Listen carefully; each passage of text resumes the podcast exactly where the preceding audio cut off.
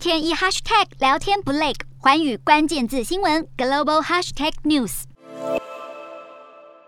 奈良东大寺大佛、京都清水寺、伏见稻荷大社，还有令人口水直流的和牛拼盘，旅行社图文并茂的介绍，想必让哈日族看了超级心动。日本准备重新开放外国观光团入境，虽然团费比疫情前贵了百分之四十左右，曼谷这间旅行社询问电话还是接到手软。不止泰国，南韩旅行社的日本行程也在开卖两小时就被秒杀。日本热门景点周遭的饭店民宿也开始接到到大量外国客人预约，药妆店也很期待外国旅客能够再掀爆买潮。过去总是人潮满满的东京竹下通商店街引进了翻译机，方便店员和外国旅客沟通。而为了因应大量海外观光客可能增加的医疗需求，东京也有诊所推出英语诊疗服务。观光业者期待外国旅客入境，不少日本民众则是迫不及待想要出国玩。南韩驻日大使馆外就有大批日本民众排队准备办理观光签证。南韩当局表示，南韩已经透过大面积感染以及疫苗接种实现群体免疫，医疗量能也充足，加上隔离措施带来巨大的社会成本，经过考量之后，决定全面解除入境限制。八号起入境的人员不分国籍，也不分疫苗接种史，只要入境前后做的两次检测结果是阴性，